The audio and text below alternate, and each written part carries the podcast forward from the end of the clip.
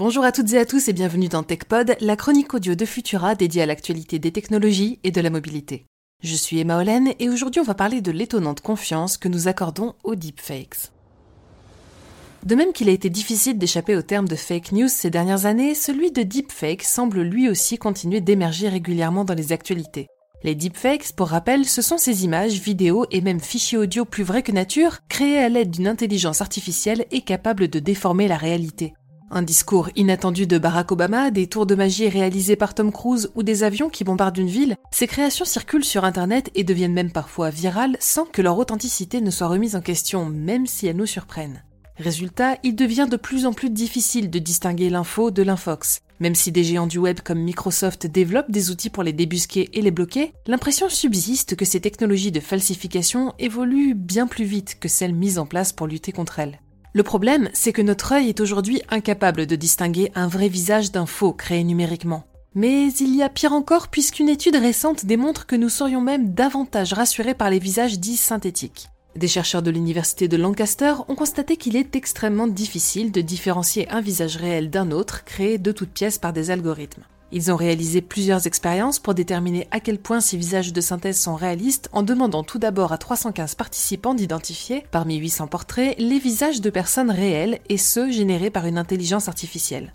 Ils ont obtenu un taux d'exactitude de 48,2%, soit à peu près aussi bien que si les participants avaient tiré leur réponse au sort. Un deuxième groupe de sujets a donc suivi une formation pour apprendre à reconnaître les visages artificiels avant de se soumettre au même test. Et les résultats sont parlants 59%. Non, non, ce n'est vraiment pas fou. Ces scores ne sont pas étonnants au vu du degré de sophistication des logiciels utilisés pour créer ces visages ultra réalistes, mais ils sont inquiétants, surtout lorsque l'on connaît la suite de l'expérience. L'équipe a voulu savoir si les visages de synthèse inspiraient un sentiment de confiance aux participants, ou si, inconsciemment, leur cerveau leur signalait que quelque chose n'allait pas. Ils ont ainsi demandé à 223 d'entre eux d'évaluer la fiabilité de visages réels et de synthèse en leur attribuant une note de 1 à 7. Et oui, les visages de synthèse sont perçus en moyenne comme 7,7% plus dignes de confiance que ceux humains. Un phénomène assez perturbant que les chercheurs expliquent par le fait que ces visages inventés sont assez lambda. En effet, les IA spécialisées dans les deepfakes recourent généralement, comme leur nom l'indique, au deep learning, cette méthode permettant à un réseau neuronal artificiel d'engranger une grande quantité de données pour en extraire des motifs récurrents. Cette technique est très pratique pour aider une machine à identifier le sujet d'une photo ou à générer des images à partir de la somme de ses connaissances. Mais dans le cas des deepfakes, le résultat est qu'il y a plus de chances qu'un visage artificiel apparaisse somme toute commun, puisqu'il est construit sur la moyenne de l'ensemble des caractéristiques physiques assimilées par l'IA. Cette apparente normalité susciterait néanmoins un sentiment de confiance chez la plupart des individus, nous rappelant que plus que jamais, la prudence est de mise lorsqu'on tombe sur une photo ou une vidéo sur Internet. Aujourd'hui, tout le monde peut créer des deepfakes, notamment entre autres avec l'application chinoise Zao. Cette dernière permet à ses utilisateurs d'insérer en quelques secondes leur visage dans des extraits de films ou de clips avec un simple selfie, et le résultat est parfois confrontant de réalisme.